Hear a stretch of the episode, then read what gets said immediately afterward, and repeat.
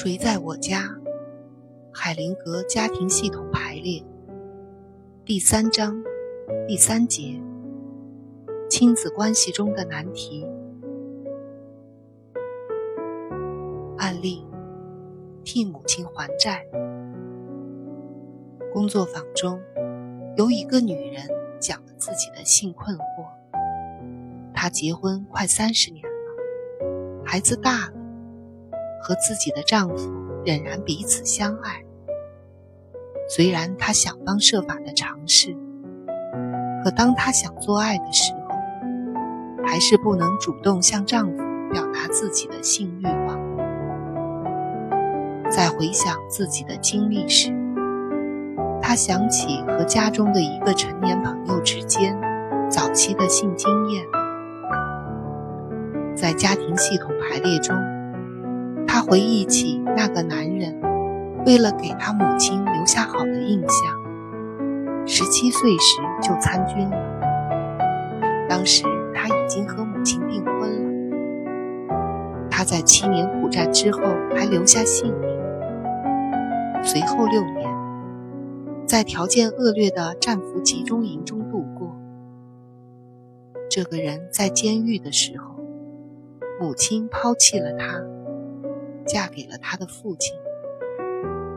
后来在暑假期间，母亲把他送到这个男人那里，和他一起生活。在家庭系统排列中，当他站在这个男人的代表面前时，他对这个男人满怀谴责和愤恨。他想起后来母亲控告这个男人对他性侵犯。让他再受牢狱之灾。接着，他突然放声大哭，张开双臂抱住了那个男人的代表，泪如雨下，记忆潮水般涌现出来。他是多么的爱他，他是唯一了解他的人，整天和自己谈天说地，他的寂寞和伤。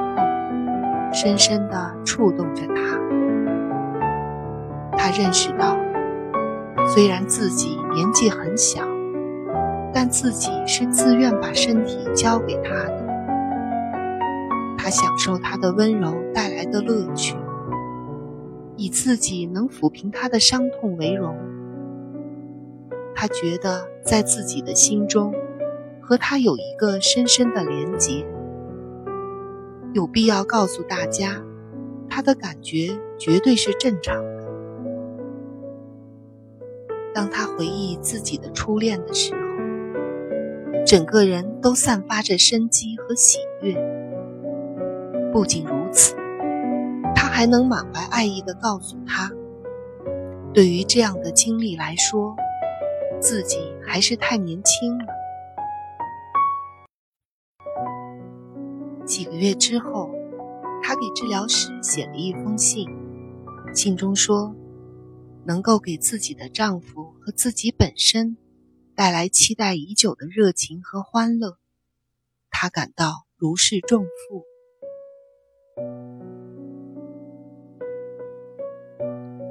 问：在乱伦事件中，孩子们真能体验到快乐吗？海灵格回答：“我知道，很多人认为这不可思议，但是某些孩子曾经发现他们的乱伦经历是愉快的，甚至是美好的。在这种情况下，不能强迫孩子否认他们自己也体验到的快乐。人们通常会告诉孩子，发生的事情非常可怕。”并且一定要让他们认为自己是无辜受害者，特别是在孩子有愉快体验的时候，尤其会这样。在这种情况下，必须肯定孩子自己的感受，不管其他人怎么想。性可以是让人着迷的，一个小孩子对性好奇。想要体验那些让他们觉得着迷的东西，这本来是一件很正常的事。如果不把孩子的好奇心当做正常和健康的事情加以认可，那么他们的性欲就会被标上一盏可怕的指示灯。我要冒天下之大不韪，评论这有争议的话题。性不是肮脏的，也不是邪恶的，即便在乱伦的时候，也绝对不是。听了这些话，孩子们就会感到安慰。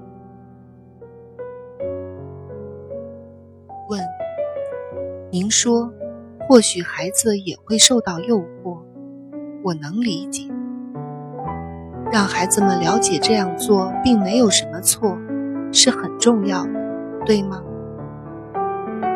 海灵格回答：“有些时候，一个孩子会受到这方面的诱惑，这是再正常不过的。不能因之而对他说三道四。为什么不允许他受到诱惑？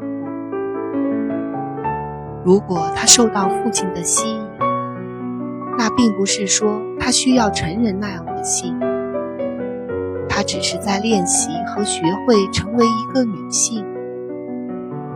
父亲有责任明白其中的差异，并保持明确的界限。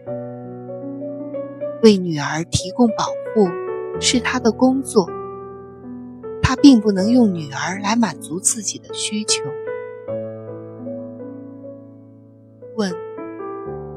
您说孩子们会享受，这一点让我很困惑。上星期，我们的诊所放了一部电影，电影中的女孩在这方面的感受根本就不是这样。